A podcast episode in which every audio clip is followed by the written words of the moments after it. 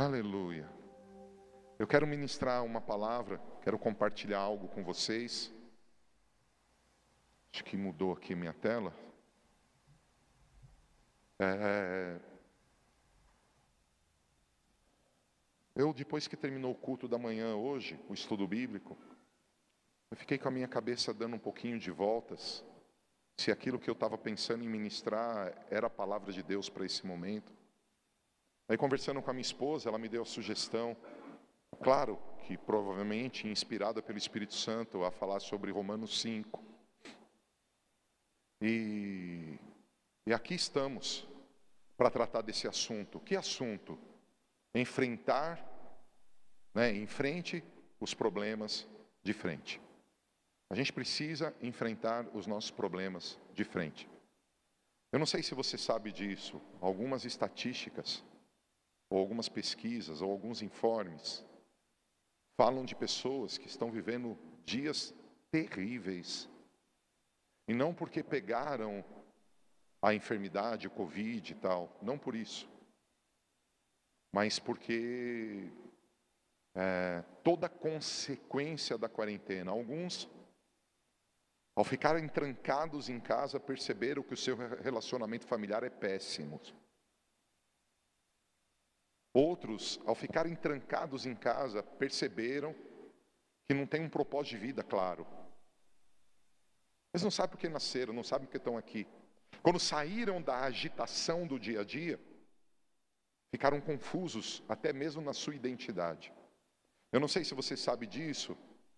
É, você pode escrever na tua agenda. Nós ainda estamos no enfrentamento, nós ainda estamos nos dias difíceis. Esses dias vão acabar, a gente não sabe quando. Mas eu afirmo para você que nós veremos milhares e milhares de pessoas se entregando a Cristo. Vou repetir: milhares e milhares de pessoas vão se entregar a Cristo. Mas eu afirmo para você que muitos cristãos que você conhece não voltarão mais para a igreja. Muitos cristãos perceberam que tinham vida de igreja e não tinham vida com Deus e preferiram a vida sem Deus. Quando eles foram desconectados do seu ministério, da sua responsabilidade de igreja, eles perceberam assim: não faz nenhuma falta, porque uma coisa é você servir a igreja, que é o corpo místico de Cristo, mas outra coisa é você ter experiências com Deus. E dentro daquilo que nós estamos vivendo, como nação, como cidade, como famílias, como mundo, cara, nunca, nunca na nossa geração enfrentamos isso. Talvez a geração mais velha, na gripe espanhola, tenha passado algo parecido, não sei. Ou talvez na, na Segunda Guerra Mundial também. Mas que, a Segunda Guerra Mundial foi muito concentrada na Europa, né? então não chegou aqui no Brasil. Mas esse vírus, ele atingiu o mundo, ele tirou todo mundo seu, da sua comodidade, ele tirou todo mundo do seu conforto.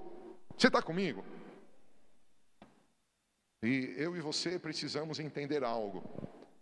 Apareceram problemas que estavam escondidos. Alguns problemas que estavam escondidos apareceram.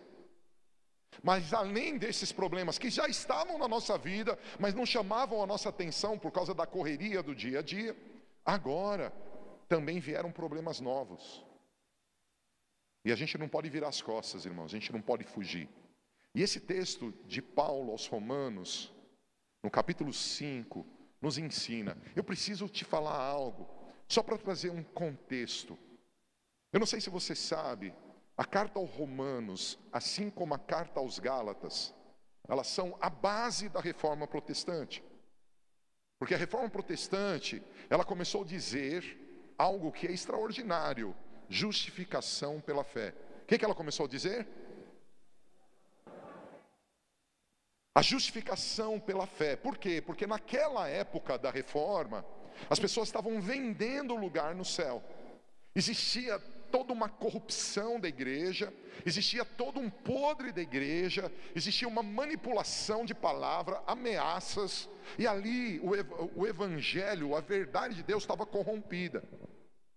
E essa carta, ela foi escrita pelo apóstolo Paulo à igreja de Roma, porque o que estava acontecendo, algo semelhante à época de reforma da Martinho Lutero.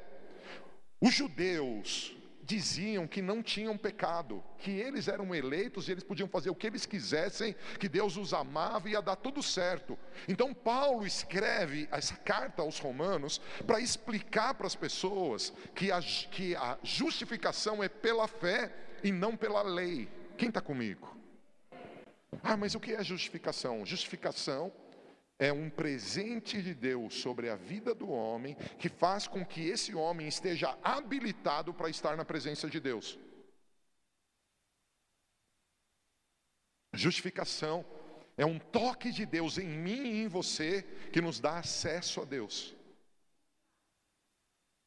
O poder do pecado que separou Adão, fez Adão se esconder no paraíso, a justificação tira da gente. Você dá glória a Deus? E o apóstolo Paulo escreve essa carta para dizer: olha, não é mérito humano que salva, não é habilidade humana que salva, todos são iguais, os gentios e os judeus, e ele escreve essa carta nesse contexto. E aí, tanto no capítulo 1 ele confirma isso, no capítulo 3 ele confirma isso, e agora no capítulo 5 ele diz assim: portanto, havendo sido justificados pela fé, temos paz com Deus. Veja, olha o que ele está dizendo: a justificação, diz comigo, justificação é a habilidade para estar diante de Deus sem culpa. Mais uma vez, habilidade para estar diante de Deus sem culpa. Então ele está dizendo que pela fé agora nós somos justificados e por isso temos paz com Deus. Guarda a palavra justificado e guarda a palavra paz com Deus. Aí eu vou ler de novo. Portanto, havendo sido justificados pela fé, temos paz com Deus, por meio de nosso Senhor Jesus Cristo, por intermédio de quem obtivemos pleno acesso pela fé a esta graça na qual agora estamos firmados e nos gloriamos na confiança plena da glória de Deus. Gente, olha que interessante.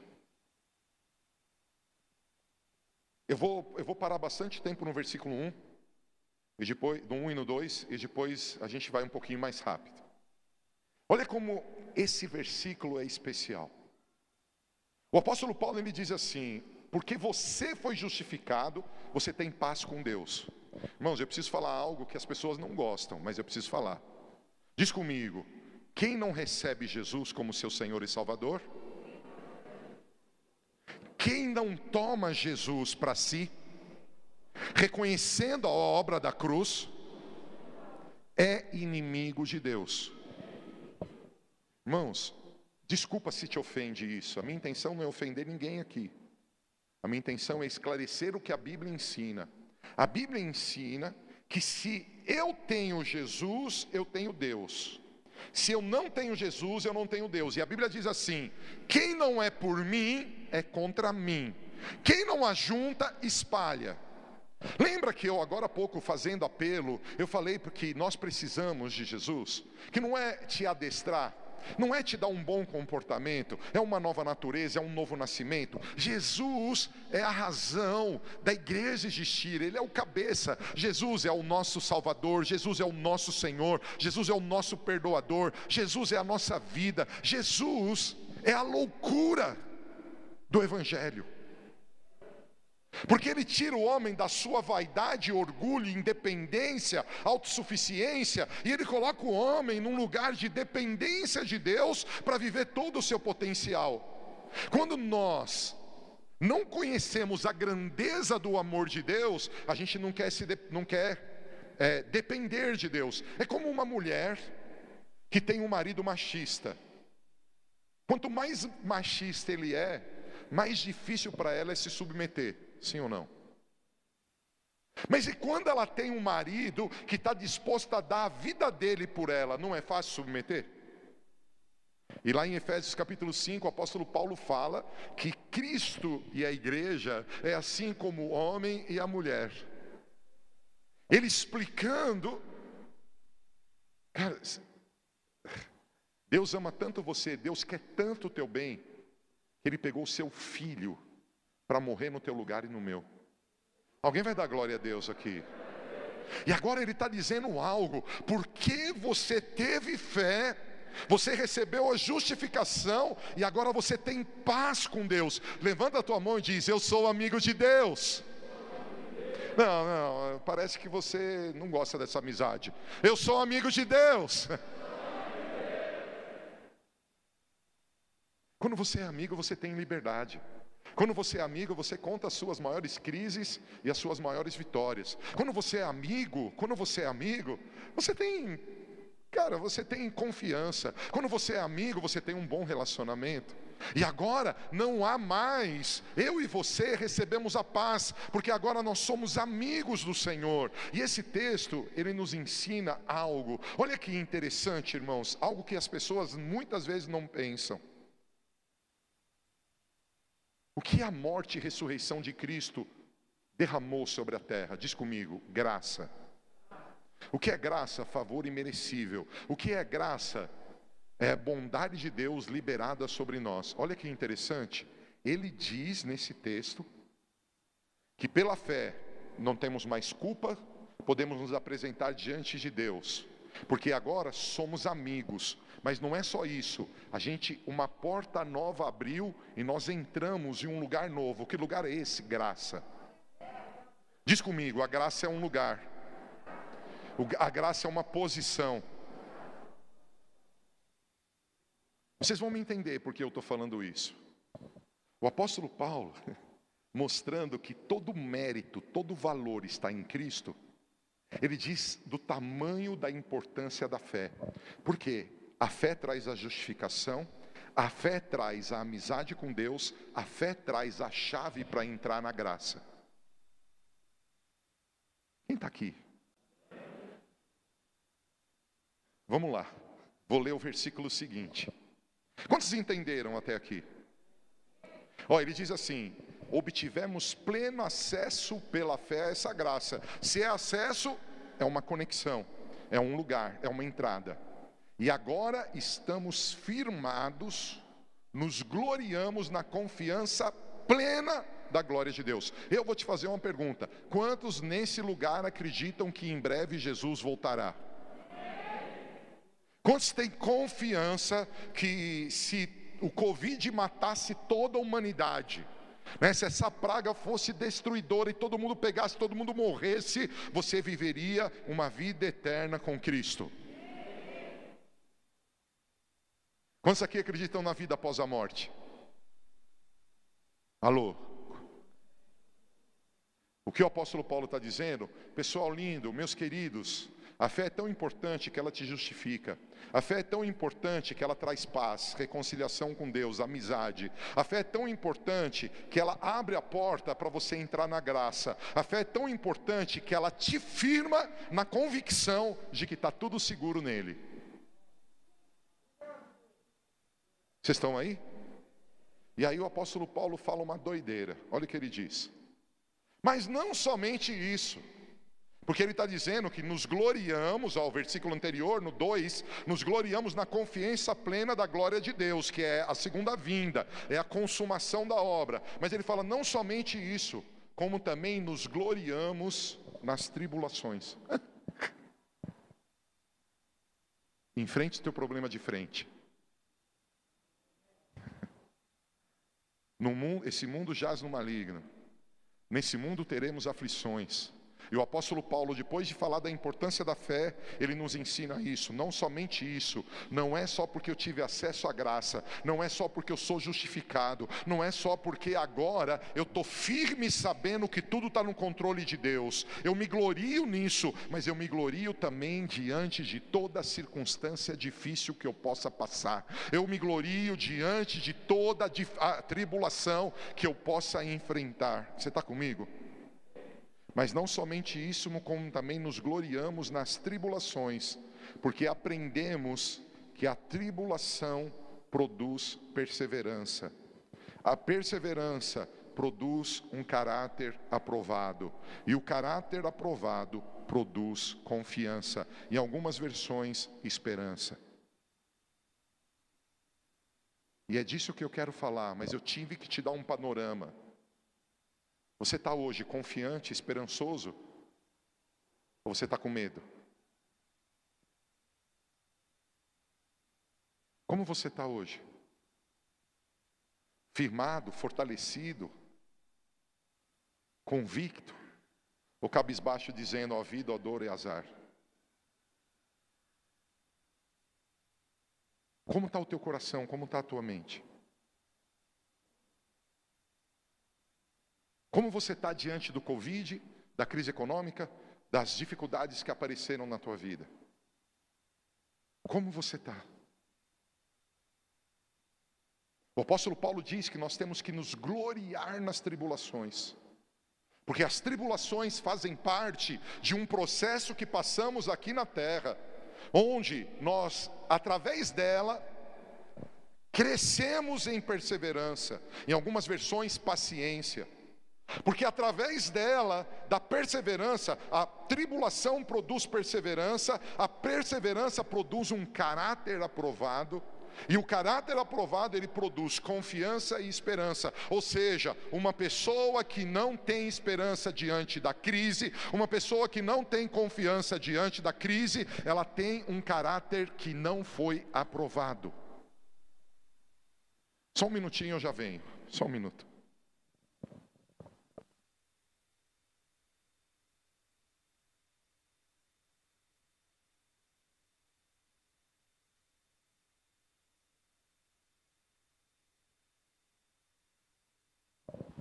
Desculpe. Mas olha, presta atenção, como lidamos na prova, como lidamos com a prova, como lidamos com as aflições que estamos vivendo. Veja, esse texto está dizendo, eu quero saber, amado. Há um monte de gente dizendo, 2020 já passou, está perdido. Está perdido para ele, para mim será o melhor ano da minha vida. E para você? Algumas pessoas disseram, algumas pessoas disseram que as igrejas, porque o online é muito mais cômodo. Eu clico, eu ligo e já foi. Eu não preciso trocar de roupa, eu não preciso tomar banho, eu não preciso passar perfume, eu não preciso me arrumar, eu não preciso encarar pessoas que eu não quero encarar. É fácil, eu ligo, recebo uma palavra. E muitos estão dizendo que igre igrejas e mais igrejas vão fechar. Eu estou afirmando para você: esse lugar aqui vai lotar.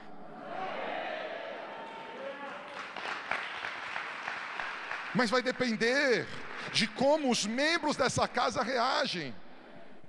O que a tribulação fez comigo e com você? O que o Covid fez comigo e com você? A palavra nos ensina hoje aqui que essa tribulação faz parte de um processo que me faz ser alguém ou paciente ou perseverante, é que não dá tempo de falar da raiz da palavra que é a mesma, paciência e perseverança, o que significa, por que, que algumas versões dizem paciência, eu tenho que explicar.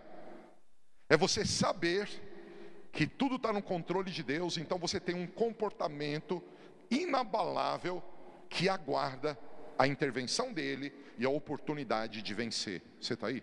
Por isso, paciência. Mas na verdade, perseverança é algo muito extraordinário que Deus quer forjar em mim e em você. Eu não sei você, eu sou uma pessoa muito melhor depois desse problema. E ele ainda não acabou, e eu já melhorei. Mas alguém percebe que você melhorou? Você está mais crente? Quem está mais crente aqui, irmão? Olha que interessante. A confiança não nos decepciona. Ah, olha, ah, não dá para olhar. Né? Olha para você mesmo, né? Eu ia pedir para pegar na mão, dar um abraço no irmão, dar um belo pode, nada disso. Ai, o dia que puder, irmão, vai ser tremendo isso aqui. Mas enquanto não pode, pega na sua própria mão e diz para você mesmo assim: fala assim, é certamente não me frustrarei, porque aquele que começou a boa obra na minha vida é fiel para completar. Gente, eu não estou falando é, da força, da unção, da habilidade de um líder espiritual, de um pastor. Eu não estou falando do poder, da autoridade de uma igreja. Eu estou falando de um Deus que se assenta no trono, que reina sobre tudo e todos, que está dizendo: olha, se eu permitir você passar por isso, saiba que vai dar certo, porque tudo está no meu controle. Alguém diz amém? Mas eu não sei como você está passando por esse processo que nós lemos aqui. Diz comigo, eu quero. Não, diz mais forte, mais bonito, eu quero. Irmãos, eu percebi que tem gente em casa que não está dizendo nada. Você que está em casa diz também. Percebi isso aqui, acho que é revelação. Diz comigo, eu quero me gloriar nas tribulações, porque eu posso aprender na tribulação. E quando eu aprendo, eu fico mais forte nas minhas convicções, e eu persevero, e a perseverança me dá um caráter aprovado, e esse caráter aprovado faz de mim uma pessoa de confiança, de esperança. Vocês estão comigo? Aí nós lemos, eu escrevi algumas coisas. Muitas coisas eu vou ler aqui. Pela fé, recebemos paz com Deus por intermédio de Cristo Jesus. Pela fé, somos justificados. Essa paz é primeiro uma mudança em relação de Deus conosco, na relação de Deus conosco. E depois, como consequência disso, uma mudança da nossa parte para com Ele. Ei, gente, ó, preste atenção. Eu vou frisar ou deixar mais claro algo que eu já falei. É tão maravilhosa o presente de Deus para as nossas vidas, que é a fé, que a fé resolve um problema. Deus olhava para a gente e dizia: Meus inimigos. Mas quando alguém tem fé, por causa da obra de Cristo na cruz, agora ele olha e fala: Meus amigos. Enquanto Deus não olhar para você e dizer: Esse é meu amigo, Enquanto você não tiver fé, que possa mostrar para Deus que o problema da guerra foi tirado, enquanto não puder Deus olhar para você e dizer: Esse aí é meu amigo, você não vai conseguir enxergar que tudo que está escrito é algo glorioso para você. Sabe por que as pessoas sofrem no meio do Evangelho? porque elas não conseguem perceber que Deus olhou para nós como amigos e aquilo que Ele planejou é fruto de amizade e não de alguém louco, sanguinário, maluco, autoritário que quer controlar a nossa vida. Tudo que Ele determinou de Gênesis a Apocalipse é uma carta de um amigo para os seus amigos dizendo: Eu conheço todas as coisas e esse é o melhor para você. Por isso muitos estão na igreja sendo adestrados eles correm atrás de orações fortes, eles correm atrás de pessoas que ponham roupas, penteados e jeitos diferentes que talvez mostrem que são um pouco mais especiais. Eles correm atrás de coisas místicas, ao invés de correr atrás da simplicidade que é em Cristo. Quando você estuda um, estuda um pouquinho de neurolinguística, até a minha postura e as expressões que eu possa fazer com as palavras, elas podem manipular você a acreditar no que eu estou falando. Eu estou fora, por mais que eu tenha estudado, eu quero que o Espírito Santo mostre para você a simplicidade que é em Cristo.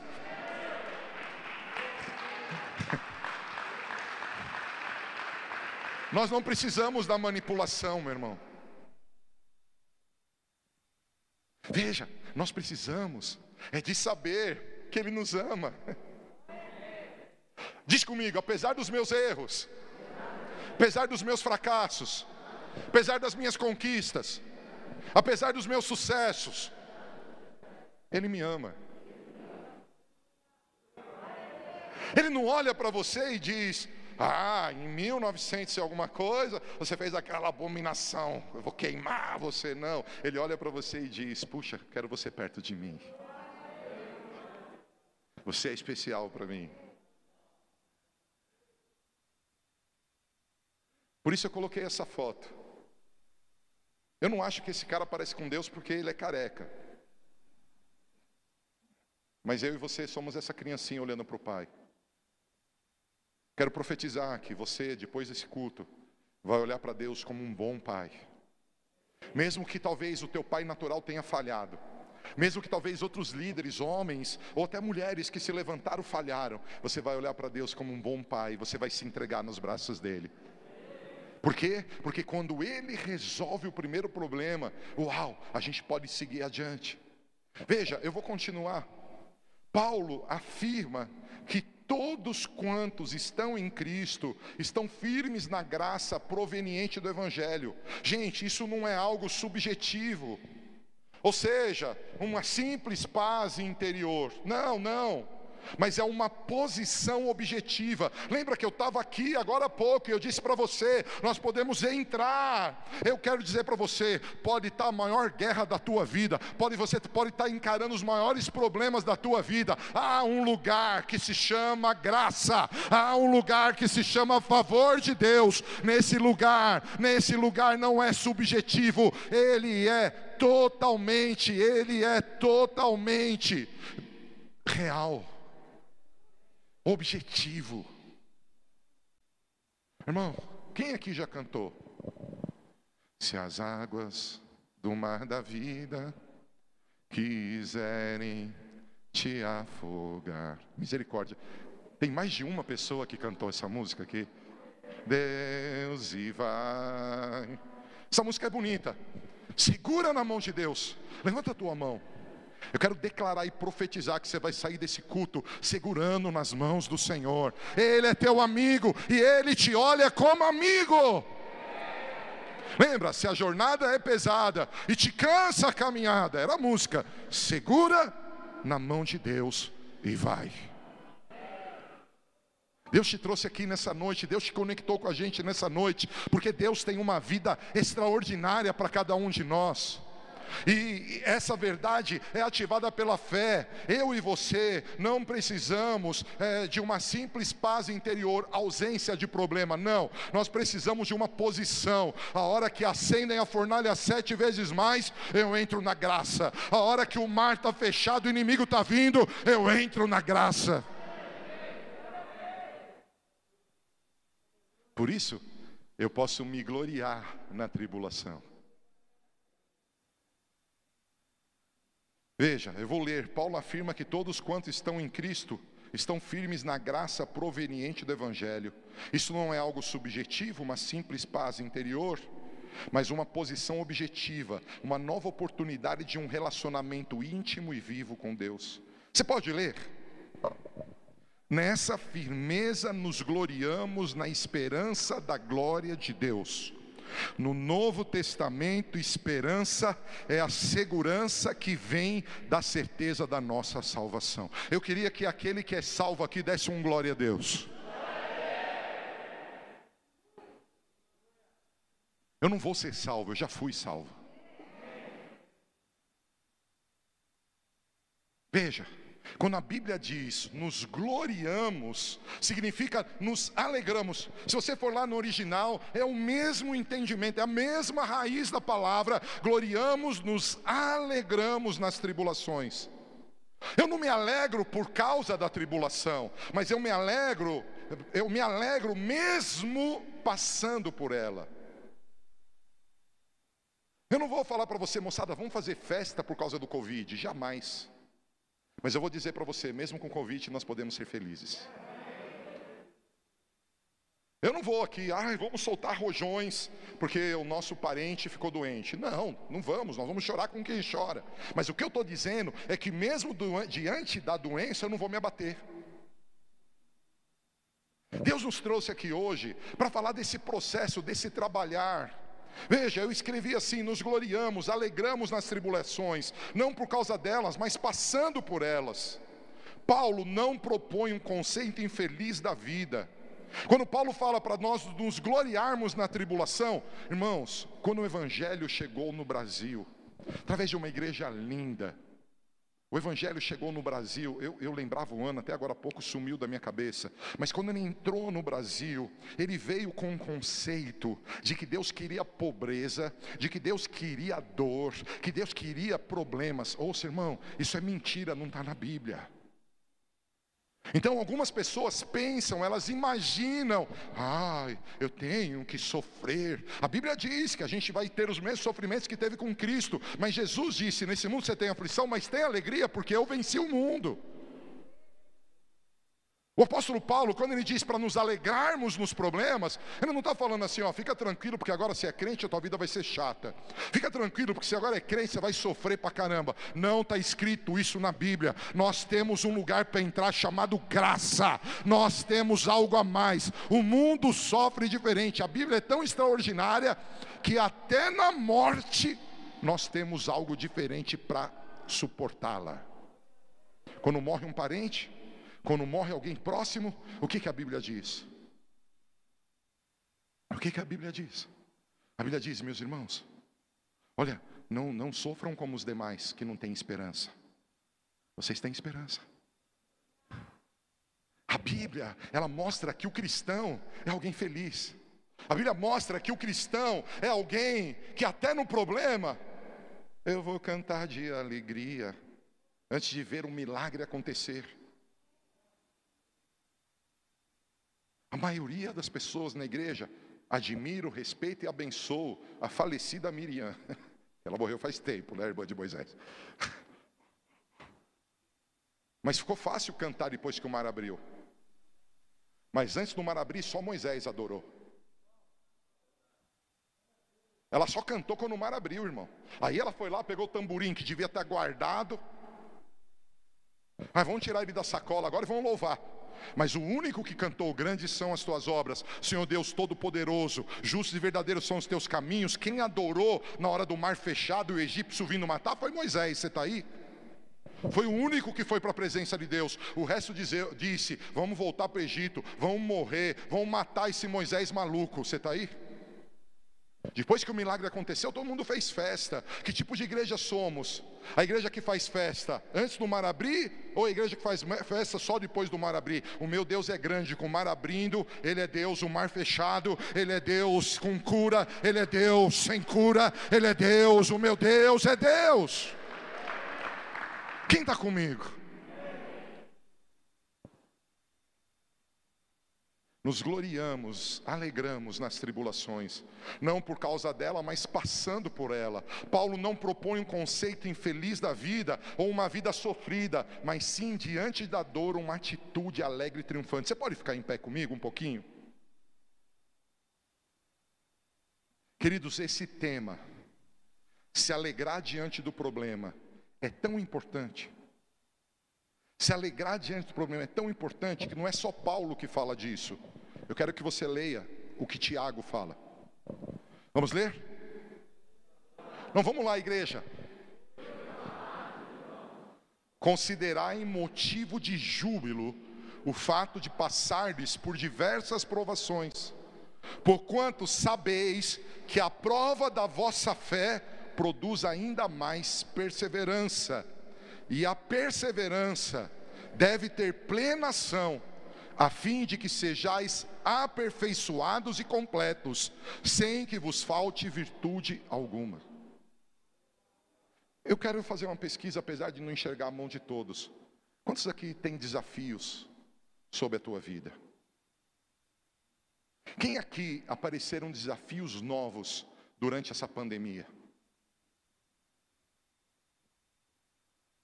Nós estamos lendo um texto do apóstolo Paulo, carta aos Romanos, confirmando a justificação pela fé. O segredo para essa noite é fé, irmãos. Fé é a mente do Espírito que traz a revelação daquilo que Deus é e faz. Fé é a certeza das coisas que se esperam e a prova daquelas que aguardamos, daquelas que queremos. O apóstolo Paulo diz que a tribulação produz perseverança. E aqui na carta aos Tiagos, na carta de Tiago, a mesma coisa. Olha, a perseverança, você passar pela prova é, louvando, você passar pela prova glorificando, ela vai fazer você ser alguém perfeito, alguém completo, não vai faltar virtude em você. Eu estou vendo uma igreja sendo tratada por Deus e nós vamos a novos níveis. Mas você acha que foi só Paulo e Tiago? Uh -uh. Pedro. Leia. Portanto, nessa verdade exultais, mesmo considerando que agora e por algum tempo ainda tenhais de ser afligidos por toda espécie de provação, assim acontecerá, para que a sinceridade da vossa fé seja atestada muito mais preciosa que o ouro que se corrompe, ainda que refinado pelo fogo, resultando em louvor, glória e honra quando Jesus Cristo for revelado. Eu não sei se eu estou me fazendo entender. Eu tenho aqui no meu espírito, eu tenho algumas telas, eu não sei se eu vou continuar. A minha missão hoje aqui, querido, é fazer você entender que pouco importa as circunstâncias difíceis. Se eu sou amigo de Deus, se eu sou justificado, eu posso entrar num lugar que se chama graça. E quem entra na graça enfrenta leões, enfrenta urso, enfrenta exércitos gigantescos, eu lembro do salmista Davi no capítulo 18 dizendo: Faltou a conexão para citar o versículo completo, deixa eu ver se eu lembro. Persegui os meus inimigos e os alcancei, os consumi, os atravessei, sobre os pés do Senhor caíram, não mais se levantaram. Tem alguém comigo? Igreja, Jesus está aqui. E porque Jesus está aqui, eu e você podemos ir a novos níveis. Como você está lidando com a diversidade? Será que você está permitindo que toda. Eu vou, eu vou te dar exemplos. E você está de pé porque. Eu já estou já indo aqui para o final, já vou orar. Você está de pé porque o Senhor colocou no meu coração que na leitura desses textos, Ele vai fazer com que pessoas que são. Desculpa. De novo, eu não quero ofender ninguém mas são muito frágeis para se dizerem cristãs. Você está correndo de problemas que nem existem. Você está fugindo de circunstâncias que nem aconteceram. Alguém soltou uma palavra e você está acreditando que vai acontecer no futuro. Pessoas que não estão reagindo, mas estão se, se fechando, se isolando. Mas Deus tem me dito que Ele vai levantar uma geração que não importa a tribulação, eu tenho uma esperança, eu sei em quem tenho crido. Eu sei que Ele é poderoso.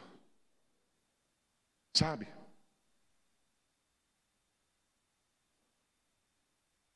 Jesus. Eu queria. Eu vou ler a tela. Perseverança é a pacífica resistência diante daquilo que não podemos remover, remover de nossas vidas seja uma grande dor e dificuldade ou até mesmo uma aparente demora em se cumprir a promessa. Eu coloquei essa foto, essa fica a nossa cara quando a gente abre algumas contas, não é verdade? Ninguém está isento aos problemas. Todos precisamos enfrentá-los durante toda a vida. Como reagimos a eles revela a nossa fé e esperança. Quem tem problema? Como você está reagindo? Como você está reagindo aos seus problemas? Eu queria, se o pessoal do louvor pudesse subir, eu queria que você fechasse os teus olhos. E você pedisse para o Senhor, Senhor, eu quero voltar a esse processo. Eu quero voltar a esse processo, a esse processo de me alegrar no meio das tribulações. Para que essa alegria no meio da tribulação produza perseverança para que a perseverança traga um caráter aprovado. E que esse caráter aprovado possa produzir uma confiança. Eu quero sair desse culto confiante. Eu quero sair desse culto esperançoso. Fala para o Senhor que você quer ser tratado. Fala para o Senhor que você quer ter essa experiência. Fala para o Senhor que você quer ter esse toque dele. Fala para o Senhor que você quer ter é, é, essa, essa força dele sobre a tua vida. Fala, fala do teu jeito, querido.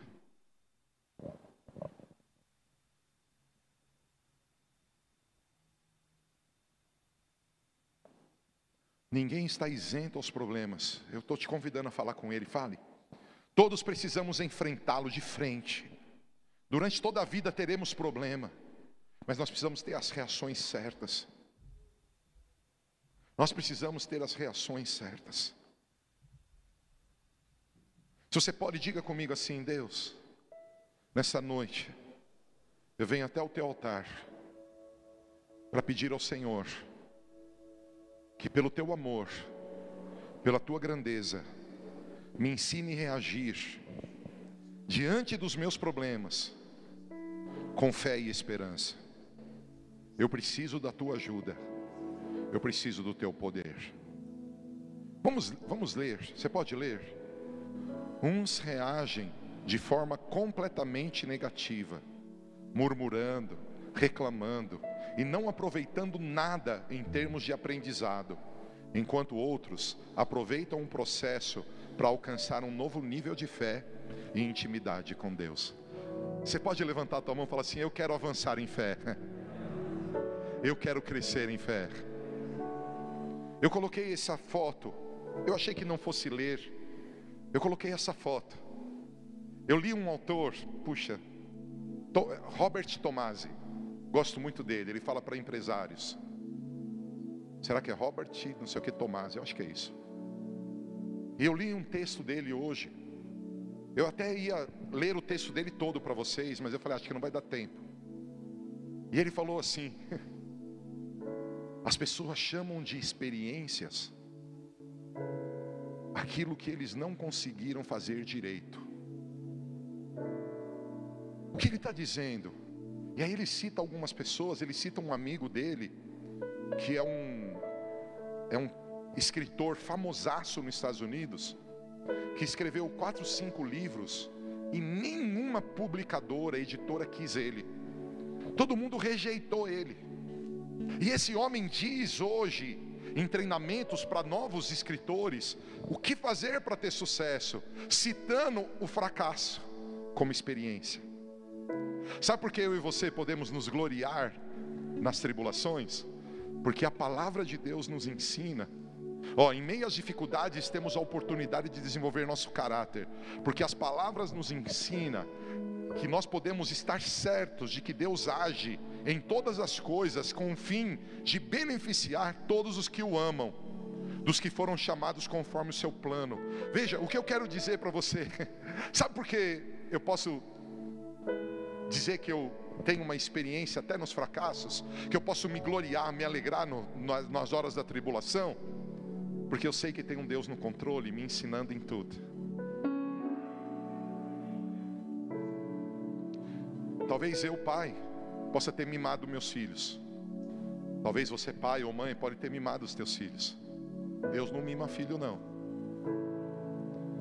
Ele não livra ninguém de passar pela fornalha, mas ele livra quem tem fé do fogo. Agora vem comigo. Não foi um fracasso o fogo? Claro que foi. Agora, a gente conhece o problema e a solução. Mas se a gente não tivesse a história da solução e viesse uma história que agora, em qualquer país que mata cristão, um grupo de jovens que não quis dar o braço a torcer, vai ser lançado numa fornalha, nós íamos ficar orando para que o, os líderes não pusessem eles na fornalha, nós não íamos pedir para Deus trazer juízo sobre aquela liderança. Deus permitiu. Deus falou: vai lá na fornalha, não tem problema não. Porque você entrou em uma graça, e nessa graça entram três homens na, forma, na fornalha, mas na graça tem o quarto, Jesus. Sabe por que tudo coopera para o meu bem e para o teu bem? Porque a fé me colocou num lugar onde Ele é o cabeça, onde Ele reina, onde Ele governa, onde tudo está sob o controle, e tudo que eu experimentar nesse mundo, dentro desse lugar que é a graça, vai me fazer bem, vai me ensinar. Quem está comigo? Tenho que te pedir um favor. Ao invés de reclamar das tuas derrotas, ao invés de reclamar das tuas dores, aprende com ela. Talvez a tua caminhada está tão desgastada quanto essa bota. Ah, na área do casamento, ah, na área das finanças, ah, na área do ministério, já sofri tanto e está assim desgastado. Mas se eu e você acreditarmos pela fé, a gente pode hoje aprender com tudo o que a gente passou e pode viver uma vida nova. Queridos, o que eu vim ministrar aqui para vocês, aceite o processo, celebre nas dores, tenha fé para estar na presença, acredita que tudo vai te ensinar. A Bíblia nos orienta a repreender o diabo, a Bíblia nos orienta a ter autoridade contra toda a força do inimigo. A Bíblia nos orienta a não murmurar, a não reclamar,